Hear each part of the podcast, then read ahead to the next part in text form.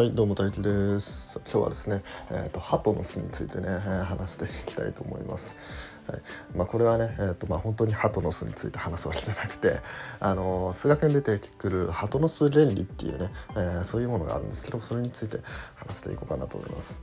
でこの考え方はね、まあ、結構ねその数学だけに限らずねそういろんなところに応用できたりするんで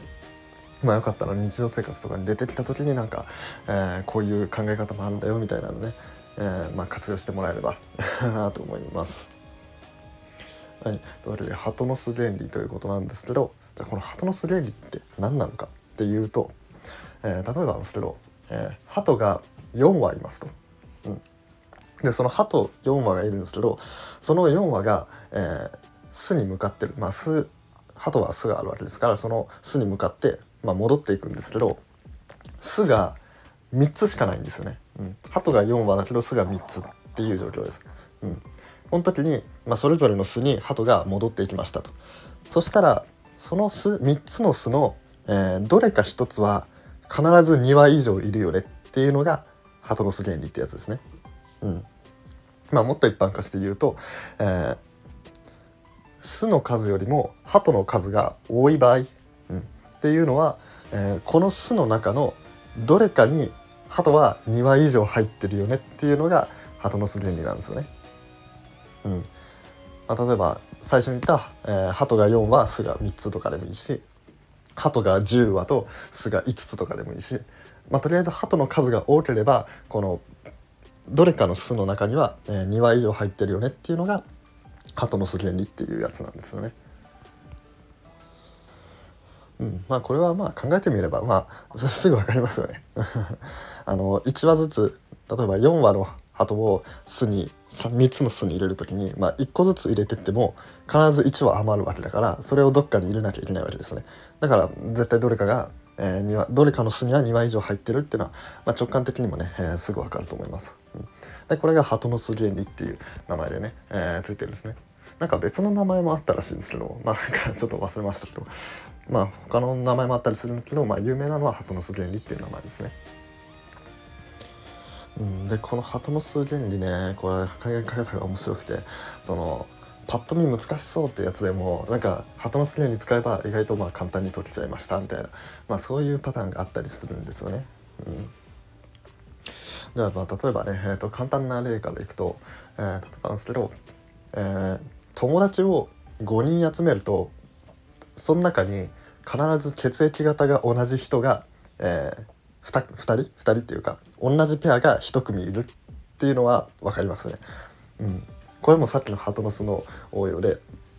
えー、鳩を、まあ、人間、まあ、友達にして、えー、巣を、えー、血液型にしたわけですね。で血液型は AB,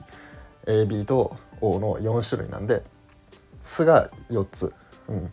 で鳩が5つのパターンなんで絶対どれかが、えー、重複するよねっていうのでこういうことが言えるんですね。5人集めるとその中の誰か2人は必ず同じ血液型になるっていうことが言えると。うん、でこれと同じように、えー、366人の人がいたら必ずその中で、えー、誰か2人は同じ誕生日の人がいるよね。っていうことも、えー、言えますよね。うん。誕生日っていうのはまあウル年の除けば365択じゃないですか。365日のうちのどれかで。で、えー、366人いるわけだから、まあ、必ず誰か2人は、えー、かぶるよねっていう、まあ、そういう話なんですね。でまあこの誕生日の話はまあちょっと続きもあってあのこれ今確実に2人いるパターンって話なんですけどじゃあ誰か2人が一緒になる確率をあの計算していったらどうなるかっていうと実は30人くらいであの90% 30人くらいの時で、えー、90%以上の確率で、あのー、同じ人が同じ誕生日の人がいるっていうのが分かるんですね。これもね、えー、とちょっと直感に反してるんですけど、まあ、これあの余事象っていう考え方を使ってやれば、まあ、解けるっていう、まあ、これはもう完全な余談でしたね これちょっと完全な余談なんですけど、まあ、そういうこともあったりすると。でね、えー、ハトロスの方に戻るんですけどこのハトロスね今のはねこう血液型とか誕生日とか分かりやすかったんですけどこれもね数字に適用させていきたいんですよね。うん、例えばなんですけど、えー、数字まあ整数にしましょうか整数を、えー、どれかランダムに3つ持ってきたとしましょう。うん、でそしたらその3つの中に必ず差が偶数になるものが、えー、1組存在するっていうことが絶対言えるんですね。まあ、1組以上って言った方がいいのかな。うん、うん、これね、鳩の巣を使って解けるんですよ。うん、じゃあ何を鳩として何を巣とするのかっていうところなんですけどこれはまあ3つの数字をまず鳩としましょう。まあまあそれはまあ分かりやすいと思います。うん、で、えー、っと巣にするのは何かっていうと偶数か奇数かなんですよね。うん、で整数ってまあ絶対偶数か奇数かのどっちかに振り分けられるわけじゃないですか。ってことはこの3つの数字を偶数か奇数かに振り分けていったら絶対偶数か奇数のどっちかは、えー、2つ以上になるよね。ってなりますよね。あのさっきのハートの巣原理と一緒で。うん。えー、3つの鳩に2つの巣なんでこの2つの巣どっちかは必ず、えー、2個以上、うん、まあ2個以上数字が入ってるよね。鳩が入ってるよねっていうそういうことなんですね。うん。うん、で、えー、もし、まあ、偶数の方が、えー、2つあったとしたらその偶数同士を引いてやると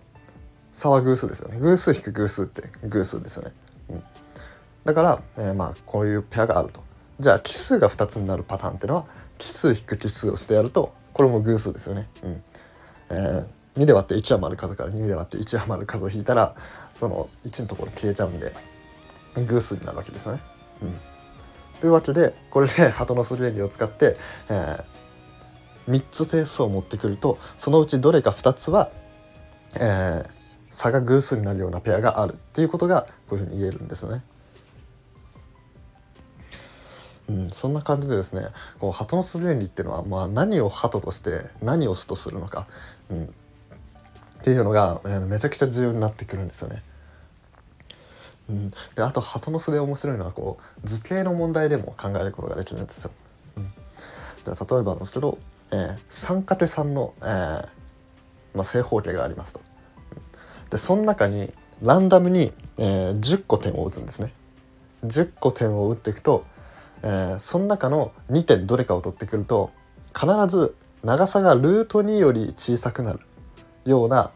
点が必ず、まあ、2点が必ず存在するっていうのもこれハトの巣で言えるんですよ。うん、さあこれで、えー、何をハトとして何を巣とするのかこれちょっと考えてみてくださいこれねめっちゃ考え方面白いんで。うんでまあ何を鳩とするかっていうのはまあ簡単ですよね。うん、まあ10個点を打つわけだからその10個が、えー、鳩っていうふうに考えればよくてじゃあそのその後の巣が何になるかっていうのを考えていきたいわけですよね。うん、でまああの鳩が、えー、っと10個あるっていうことはまあ巣は多分9個か8個とか多分9個なんだろうなっていうのはまあ大体予想はつきますよね。うん、これまでの傾向的にその鳩の数より1個少ないのが大体巣になるっていうのが、まあ、この鳩の巣の典型なんでだから9個になるんじゃないかなっていうのを考えるわけですよ。うん、じゃあその9個の巣を、えー、どうやって作ろうかっっていうことなんですけどこれは今 3×3 のあのマス目になってますよね。マス目じゃねえな。3×3 の正方形でしたね。うん、でこいつを一辺1センチであ一辺1センチの正方形で、えー、分割してあるんですね、うん、だから、えー、縦に3等分して横にも3等分してやるとこう9個のマス目ができるわけじゃないですか。あの魔法陣とかのね作る時みたいな、うん、あのー、三角3のマス目ができるわけですよね、うん、そしたらそのマス目が、えー、9個になるわけなんで、えー、これを「ス」とするわけですよ。うん、そうすると、えー、鳩である点が10個あって、えー、巣であるマス目が9個あるっていう、まあ、そういう状況にできるんですね。うん、そしたらその、えー、どうなるかっていうとこの 1×1 のマス目の中にマス目9個あるんですけどその9個あるマス目の中のどれか1つには必ず2個点が存在するっていうことが分かるわけですね。鳩の巣から。うん。でその 1×1 のその正方形の中に、まあ、2点が入ってたとするとその2点が2点の間の距離が取れる一番最大の値って何かっていうとその正方形の、えー、対角線の長さですよね、うん、正方形の内部で一番長く取れるのはあの対角線の長さなんで。で、えー、っとじゃあ対角線の長さいくついくつかって言ったら、えー、縦が1横が1の、えー、正方形なんで、えー、対角線はルート2になるわけですね。これ三平方の定理使ってルート2っていうのは簡単に出せます、はい。うん、でこのルート2がその正方形の中で最大の長さなんですよね、うん、だけどまあその正方形の中に2つ点があるわけだから、まあ、必ずルート2よりは小さくなりますよね。その2点の間の距離っていうのは。ということでこの鳩の巣原理を使ってこう 3×3 の、えー、正方形があってその中に10個点を打ったら必ず、えー、距離がルート2より小さくなるような2点が存在するっていうことがこれで言えるようになるんですね。これめちゃめちゃ面白くないですか？これねマジで面白いですね。うん、うんもうこの何を鳩として何を巣とするかみたいな、まあ、そういうのを考えてってでじゃあそこからじゃあどういう展開ができるのかなみたいな、まあ、そういうのも考えていくとマジで鳩の巣ねめちゃくちゃ面白いんですよね。で、えー、とこの鳩の巣の証明なんですけどあの前にちょっと紹介したあのレピュニット数レピュニット数って言いづらいなレピュニット数っていう数があるんですけどそれの証明でも使われてたんですよね。うん、レピュニット数っていうのは何かっていうと,、えーとそれぞれの桁が全部1の数字ですね。1とか11とか111とか1111みたいな、まあ、そういう数をレピュニット数っていうんですけど、うん、このレピュニット数の性質の一つとして、えー、このレピュニット数の中には、まあ、必ず、えー、全ての素数の倍数があるっていうのがあるんですよ。2の倍数もあるし3の倍数もあるし、えー、5もあるし7もあるし13もあるしあ11飛ばした11 も13も17も19も全部あるっていう。まあ、そういうような性質があるんですけど、まあ、それは、えー、っとまあ、こういう鳩の巣を使って、えー、証明することができるんですね。まあ、ちょっと証明は複雑なんで今回はあの省略するんですけど、まあ、気になる方はね、えー、と調べてもらえればって感じですね。うん、って感じでもう鳩の巣ってねいろんな風に使えるんですよね。うん、で今回鳩の巣は、えーとまあ、巣がいくつかあってでそれより多い鳩がいてそれを中に入れるとどれかが2個以上になるよねっていう話だったんですけどこの巣の数と鳩の数が一緒で、えー、その巣の中に必ず1匹ずつ、まあ、1羽ずつ鳩が入るよみたいなそういうパターンもあったりするんですよね。まあ、ちょっと応用みたいな感じなんですけど